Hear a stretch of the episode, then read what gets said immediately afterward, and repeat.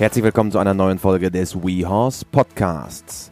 In dieser Woche widmen wir uns dem Thema Springreiten und mit wem könnte ich darüber besser sprechen als mit WeHorse Trainerin Eva Daimel, auch bekannt durch den Grundkurs Springen bei uns auf WeHorse.com.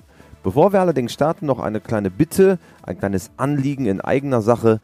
Wir suchen derzeit wieder Praktikanten und falls ihr immer mal Lust hattet, uns über die Schulter zu schauen, auf career.wehorse.com, also Englisch für Karriere, career.wehorse.com, findet ihr alle Informationen über Praktika und auch die aktuellen Ausschreibungen für Festanstellungen. Nun aber genug der Vorrede, los geht's!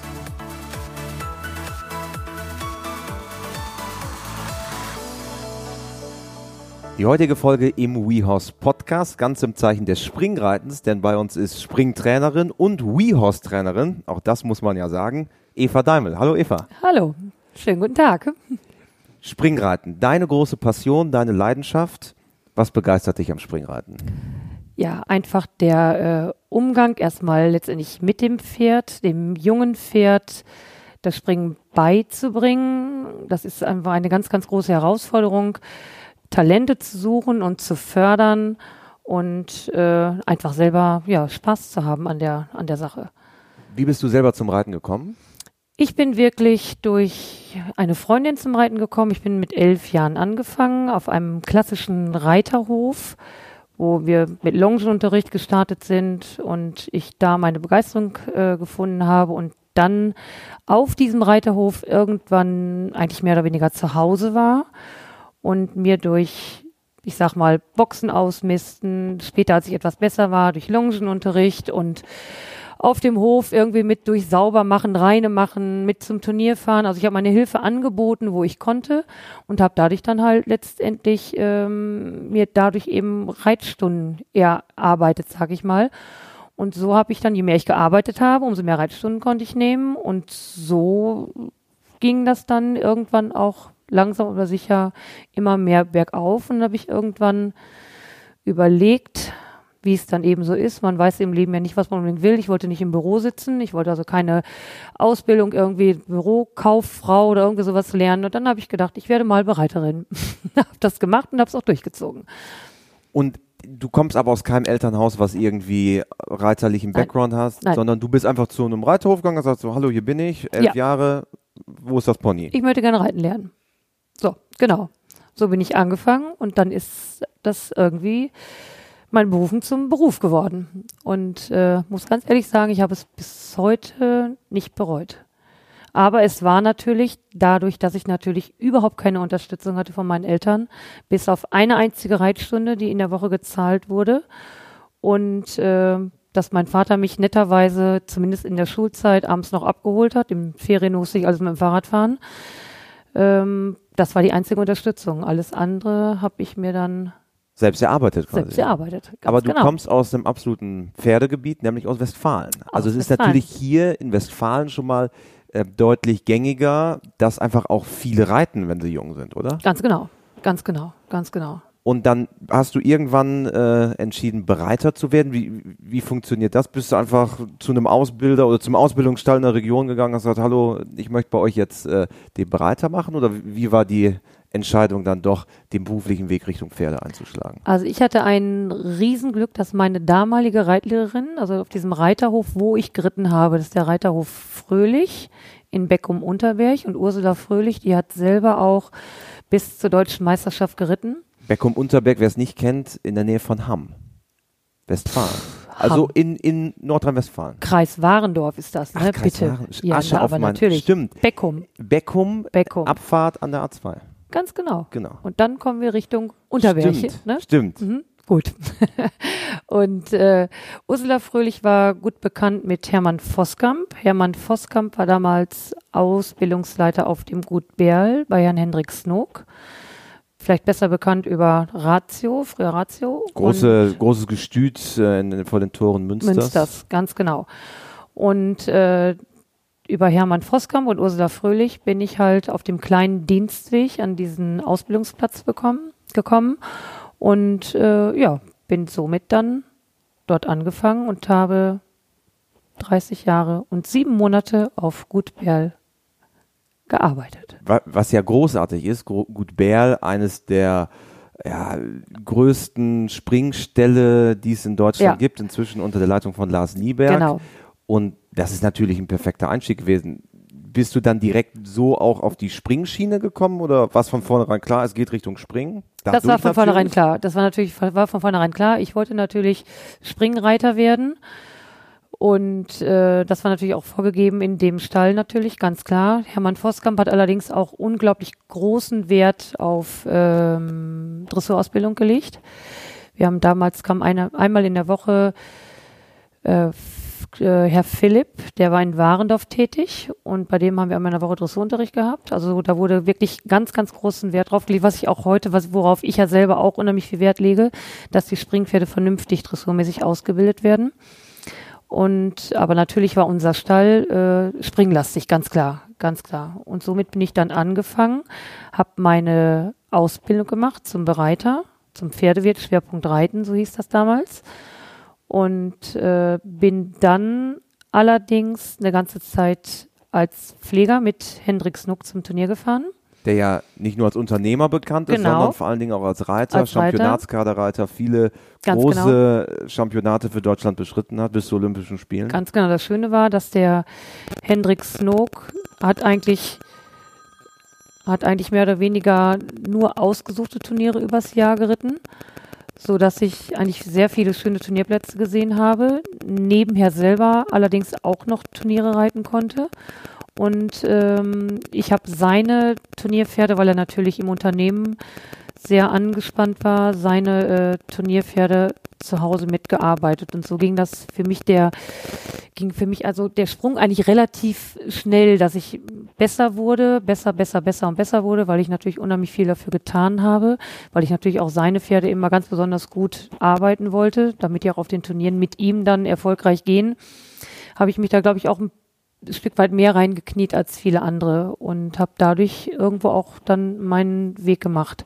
Da als Hendrik dann aufhörte zu reiten, habe ich dann deutlich mehr Turnier geritten und habe es dann ja nachher dann auch so weit gebracht, dass ich meine Jungpferde, die ich selber ausgebildet habe, von der ersten Springpferdeprüfung halt bis national im Springen geritten habe. Hab dann auch bis, also ein paar, war ein paar Mal westfälische Meisterin, deutsche Vizemeisterin. 1994 äh, damals, hinter Susanne Behring. Damals 14, 18, genau. Also eigentlich war ich schon deutsche Meisterin, nur im Stechen habe ich es dann leider vergeicht. Die Nerven. Die Nerven spielten damals die Rolle. genau. Ja, und ähm, das war eigentlich, war diese Zeit auf Gut Bärl, die war für mich so unfassbar vielseitig, weil ich in so viele Sachen Einblick bekommen habe. Der Nachfolger von Hendrik Snook wurde dann Kurt Gravemeyer, der heute mein Ehemann ist. Als Kurt Gravemeyer damals aufhören musste zu reiten, weil er ein paar Mal äh, Thrombose hatte, war sein Nachfolger Markus Meerschwammann, mit dem ich über viele Jahre sehr gut zusammengearbeitet habe. Und Markus Nachfolger war dann damals Toni Hassmann, mit dem ich auch sehr viele Jahre wunderbar zusammengearbeitet habe. Und so habe ich also auf, in diesem einen Betrieb, in diesen ganzen Jahren viele Reiter, viele Charaktere erlebt. Das war einfach, ein, einfach toll, einfach toll. Kann man sich dann von jedem auch so ein bisschen was abgucken? Ja. Also, dass man sagt, okay, Hendrik Snook macht es auf die eine Art und ja. Weise, ähm, Toni Hassmann anders. Also ist das etwas, wo du auch schaust, wie machen die anderen das und wie eigne ich mir es selber an? Absolut, absolut. Und äh, das ist auch genau das. Davon habe ich unheimlich gezerrt. Ich habe mir von Kurt Gravemeyer unheimlich viel abgeschaut, der auch damals ganz, ganz intensiven Reitunterricht immer gegeben hat für uns. Ich habe mir durch ich habe mir bei Markus und Toni unglaublich viel abgeguckt. Also Markus mit seiner unglaublich akribischen, dressurmäßigen Arbeit. Toni, der viele Probleme bei Pferden doch mehr, einfach mehr überritten hat. Der war, ist ein unglaublich starker Parcoursreiter. Dreifacher Derby-Sieger. Dreifacher Derby-Sieger. So habe ich so von allem, habe ich immer versucht, das Positive mitzunehmen. Was mir, glaube ich, als nicht unglaubliches, großes Talent, glaube ich, dann im Endeffekt echt gut geglückt ist. Einfach. Habe natürlich durch Hendrik die Möglichkeit gehabt. Hendrik war immer sehr, sehr großzügig, sodass ich auch die Anlage nutzen durfte, um Reitunterricht zu geben. Also es durften die Leute von außerhalb kommen und äh, den konnte ich, da konnte ich halt unterrichten, so dass ich natürlich auch mehr Routine bekommen habe in der Unterrichtserteilung. Natürlich auch mit in jungen Jahren mit Sicherheit auch viel Blödsinn gemacht habe, aber auch aus diesen Fehlern lernt man wieder. Und es dann irgendwie auch geschafft habe, dann, ja, so glaube ich, zumindest auch wertvollen Unterricht zu geben.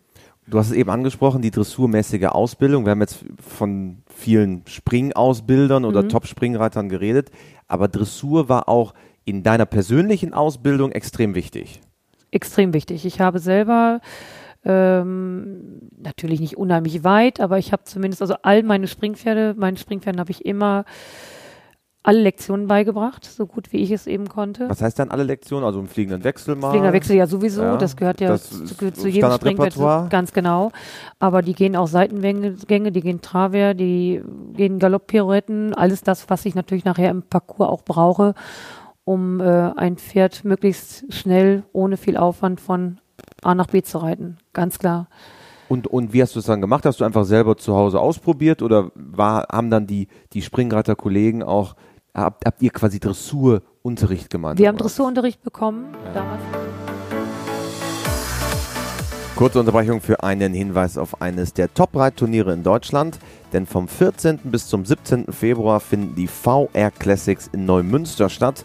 Das ist circa eine Stunde nördlich von Hamburg. Der Dressur-Weltcup gastiert dort, es gibt internationale Springen und ein vielfältiges Showprogramm, zum Beispiel mit dem Showwettkampf der Reitvereine aus Schleswig-Holstein.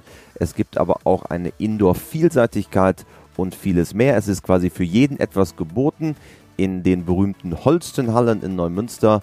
Und aus eigener Erfahrung kann ich sagen, es ist ein total schönes Turnier, ein super Ambiente. Es gibt einen großen Ausstellungsbereich und, und, und. Tickets und alle Informationen findet ihr, wenn ihr mögt, unter vr- Classics, Classics mit c.de. Viel Spaß!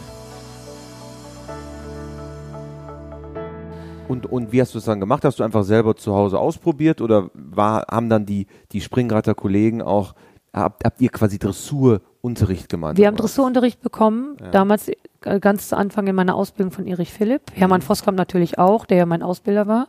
Aber einmal in der Woche kam dann Erich Philipp, der äh, dann so ganz besonders akribisch nochmal auf das Einzelne eingegangen ist. Und äh, dadurch, dass Kurt Gravemeyer sehr gut Dressur geritten hat, der hat es uns schon weitergegeben. Markus hat unglaublich gut Dressur geritten, Markus Meschormann. Wie gesagt, und Toni natürlich auch gut Dressur geritten, ganz klar, aber Toni hat, war eben der Typ, der das Ganze so ein bisschen mehr überritten hat, ne, so die Probleme der Pferde. Und wie gesagt, und dadurch habe ich, da habe ich mir immer was Gutes weggenommen und das hat am Ende des Tages, glaube ich, auch für mich irgendwie ja, zum Erfolg geführt. Nun warst du, warst dann 94 deutsche Vizemeisterin, hast selber gesagt, mehrfache westfälische Meisterin. Genau. Aber dein Leben heute ist ja nicht nur das Reiten selber, sondern vor allen Dingen auch Training. Mhm. Hast du parallel schon immer angefangen, Training zu geben? Ja, ja, immer. Also es war von Anfang an klar, du möchtest nicht nur im Sattel sein, sondern dein Wissen dann auch weitergeben. Ja, das ist das, was mir unglaublich viel Spaß macht. Gerade diese Basisarbeit. Gerade jungen Leuten, die, ich gebe ja hier zum Beispiel im Nachbarverein, gebe ich fünf Stunden in der Woche Unterricht. Also wir sind hier gerade in Münster, Ortsteil Wollbeck, muss Ganz man genau. sagen. Ich gebe im Reiterverein Albersloh Unterricht. Als ich da anfing, da war gerade der Springunterricht ziemlich am Ende. Das waren, glaube ich, noch so drei, vier Leute, die da ritten. Und jetzt habe ich das Glück, dass ich mit 28 Leuten unterwegs bin da im Reitverein, die wirklich alle hochmotiviert sind, egal ob die über äh, A-Springen reiten, einige reiten auch nur ältere aus Spaß an der Freude, weil sie Spaß an ihrem Hobby haben. Aber wir haben so einen motivierten, tollen Springunterricht. Das sind tolle Leute, mit denen ich da zusammenarbeite. Das macht total viel Spaß.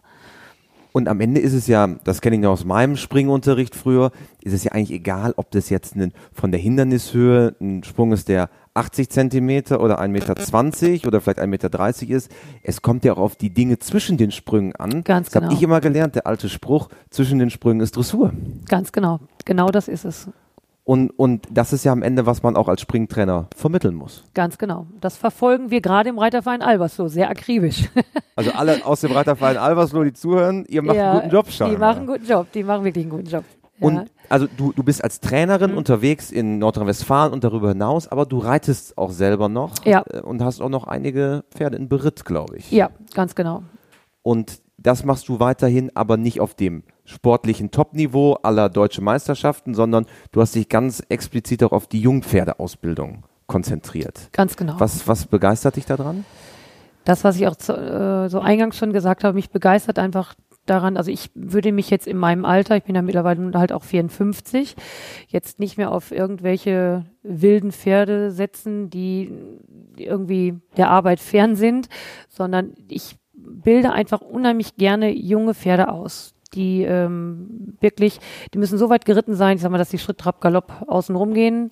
Dann fange ich, dann übernehme ich diese Pferde und fange dann an, halt äh, die dressurmäßig auszubilden, versuche ihnen vorsichtig so die Lektionen beizubringen, dann über kleine Hindernisse zu arbeiten, am Boden liegende Stangen zu arbeiten, bis hin äh, zum Parcours springen und dann äh, stelle ich diese jungen Pferde nachher dann irgendwann auf dem Turnier vor und dann werden sie dann, entweder gehen sie an die Besitzer zurück oder sie werden verkauft.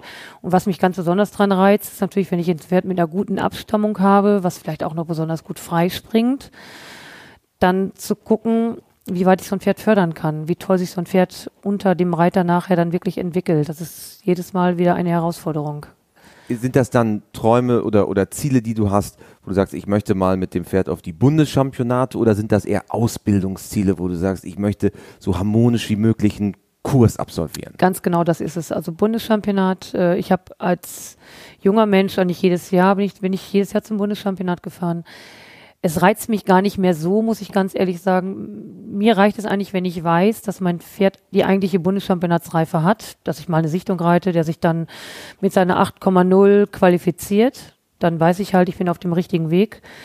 Ähm, aber das Bundeschampionat als solches, da bin ich eigentlich nicht mehr so heiß drauf, wenn ich ganz ehrlich bin. Weil er wird von den Pferden natürlich auch echt unfassbar viel verlangt.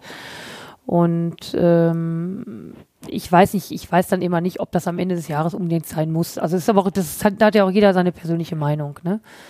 Und ähm, deshalb, für mich ist es einfach wichtig, dass die Pferde auf einen guten Weg gebracht werden. Und meistens ist es auch so, bevor das Bundeschampionat da sind, sind die Pferde auch ganz oft dann verkauft, weil die Besitzer sie ja meistens auch gar nicht zu lange halten wollen, ne? Wollen natürlich auch dann irgendwann verkaufen, ganz klar. Wenn ich ein eigenes Pferd hätte, und das wäre gut genug und würde die Leistung bringen, würde ich es vielleicht auch nochmal Bundeschampionat reiten.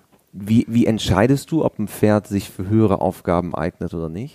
Ja, es kommt darauf an, wie er sich im Lauf, Verlauf der Saison entwickelt. Also wenn natürlich ein Pferd relativ schnell über Springpferde A und L Richtung Springpferde M geht, wenn ich jetzt von einem fünfjährigen Pferd ausgehe und der sich da nach zwei, dreimal wirklich gut anfühlt, sicher in der Prüfung ist und äh, so ein Parcours relativ ja unkompliziert überwindet und ich merke, der hat echt Potenzial, der hat erstmal die Einstellung, der will auf die andere Seite, der hat dann auch noch den genügend guten Ablauf für diese, für diese Sache, Rittigkeit, Thema, ganz klar, natürlich. Aber äh, für mich ist erstmal das Allerwichtigste, dass das Herz da ist, dass das Herz des Pferdes so groß ist, dass es auch wirklich mit einer Leichtigkeit darüber springt, weil an allem anderen kann man arbeiten, nur das Herz muss erstmal da sein. Und das Vermögen muss natürlich da sein. Und wenn das Vermögen nicht da ist und das Herz nicht so groß ist, würde ich auf jeden Fall fünfjährig, auch wenn er sich qualifiziert hätte fürs Bundeschampionat, nie zum Bundeschampionat fahren. Dann würde ich lieber noch ein Jahr warten und gucken, wie es dann ist.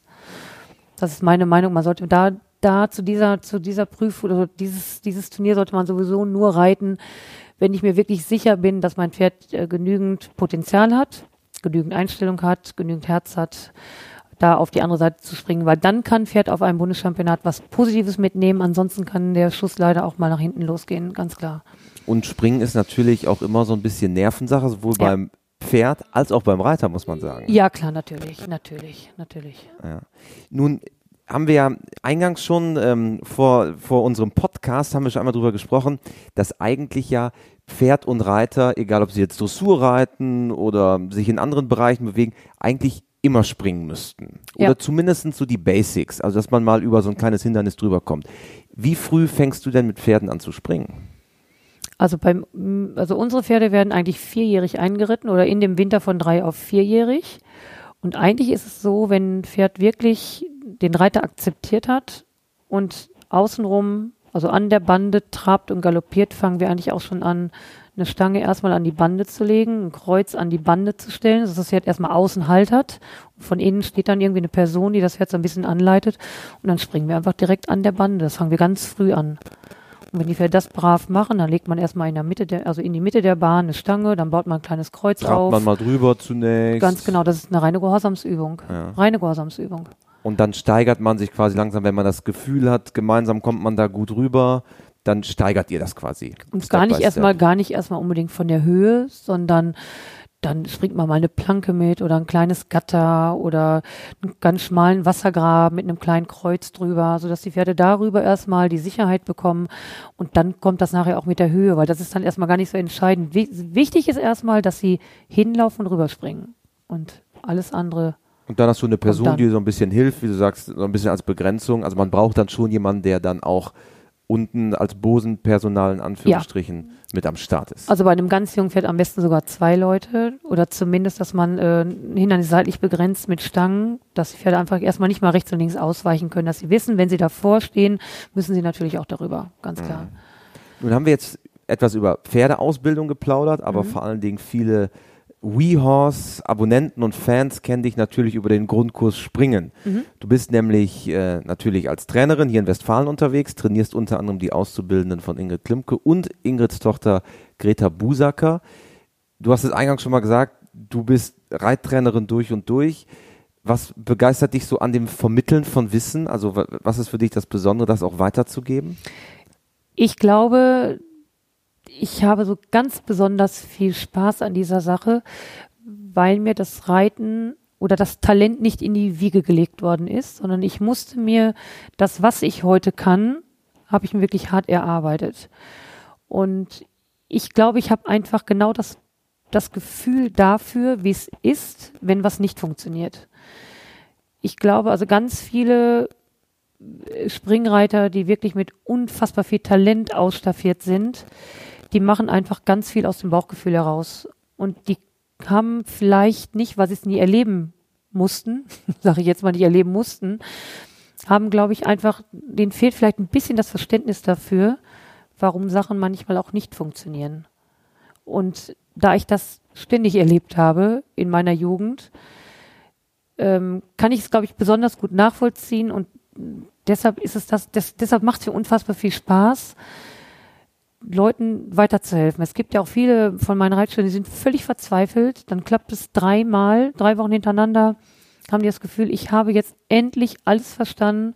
Ich komme in der vierten Woche und es klappt wieder gar nichts. Wir müssen also erstmal wieder drei Schritte zurück, wieder von vorne anfangen, weil einfach das Gefühl an dem Tag eben nicht da ist. Und das kann ich so wunderbar nachvollziehen. Und wie gesagt, ich glaube, das macht dann nachher auch den Trainer aus, weil das Mentale dann natürlich auch gefragt ist. Das ist ja auch ein bisschen Mentaltraining, ganz klar. Würdest, würdest, du sagen, dass Talent mehr entscheidend ist oder Fleiß und Engagement und Bereitschaft? Wenn man Talent hat, ist man auf jeden Fall drei Meter weiter als alle anderen, das ist ganz klar. Aber wenn ein talentierter Reiter nicht fleißig ist, der, der, da wird sein Leben lang wird darüber gesprochen, dass er der talentierte Reiter ist. Er wird älter, älter, älter und älter und wird nachher nicht das bringen, was er eigentlich, wozu er nicht wirklich in der Lage gewesen ist. Viele Reiter mit weniger Talent können es deutlich weiterbringen, weil sie fleißig sind, ehrgeizig sind und immer jeden Tag immer wieder an sich arbeiten. Oft geht so ein Talent dann baden. Das ist leider einfach so.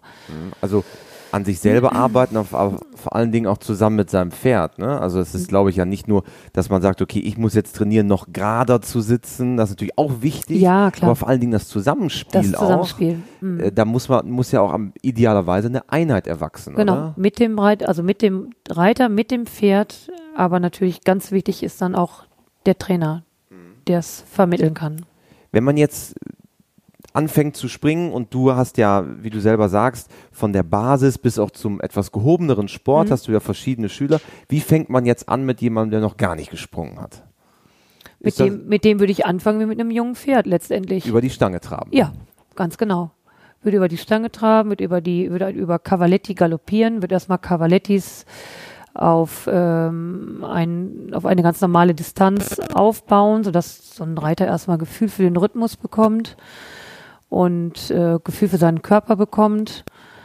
Und äh, dann kommt es natürlich darauf an, wie talentiert er eben ist, wie schnell ich in meinen Schritten weitergehe. Also Distanzen verändere, aber das ist natürlich dann erstmal weit gegriffen. Also erstmal muss, muss man versuchen, auf einem, in einem harmonischen Ablauf Cavalettis hintereinander zu stellen, sodass der Reiter erstmal Gefühl für den Galoppsprung bekommt, für die Distanzen bekommt. Erstmal, erstmal für den Rhythmus bekommt. Das ist erstmal das Allerwichtigste. Distanzen und Meterzahlen, das ist alles, kommt erst alles viel, viel später. Würdest du sagen, dass eigentlich jeder Reiter so ein, vielleicht so ein E- oder A-Kurs absolvieren müssen könnte? Ja, ja. Das müsste eigentlich jeder Reiter. Vor allem ist es natürlich auch für die äh, Geschmeidigkeit im Sitz ist es ganz wichtig. Ein Dressurreiter, ich habe Leute bei mir im Springunterricht, die nur Dressur geritten haben. Ob es das nur bis A-Dressur oder nur bis L-Dressur war, ganz egal. Man sieht es sofort. Die sitzen viel steifer und können diesen Ablauf, diesem Ablauf am Sprung gar nicht vernünftig folgen, weil sie halt so steif und fest zu Pferde sitzen. Deshalb tut es einfach jedem Reiter gut. Das ist Gymnastik fürs Pferd und auch Gymnastik fürs Reiter. Für den Reiter, ganz klar.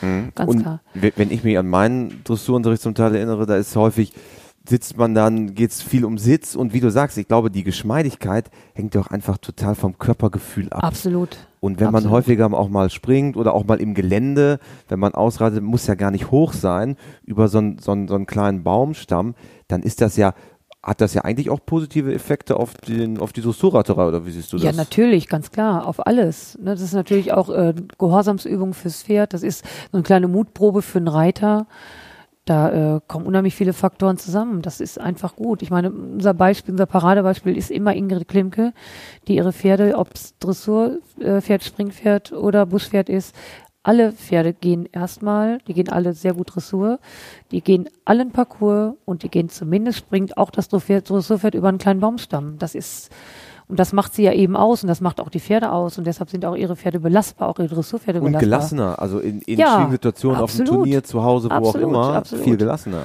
Absolut und da sollten wir uns alle eine Scheibe von abschneiden und deshalb, wie wir vorhin eingangs schon sagten, dieses äh, zu frühe Spezialisieren ist der totale Blödsinn. Machst du denn auch mit deinen Pferden irgendwelche Übungen für Gelassenheit? Reitest du viel aus? Äh, trainierst du irgendwelche Situationen? Ich habe ja das Glück, dass ich ähm, bei Kai Leges meine Pferde stehen habe. Der hat großer Hengsthalter hier in Westfalen. Ganz genau. Der hat äh, also erstmal das Außengelände. Der hat also eine Reithalle, ganz normal.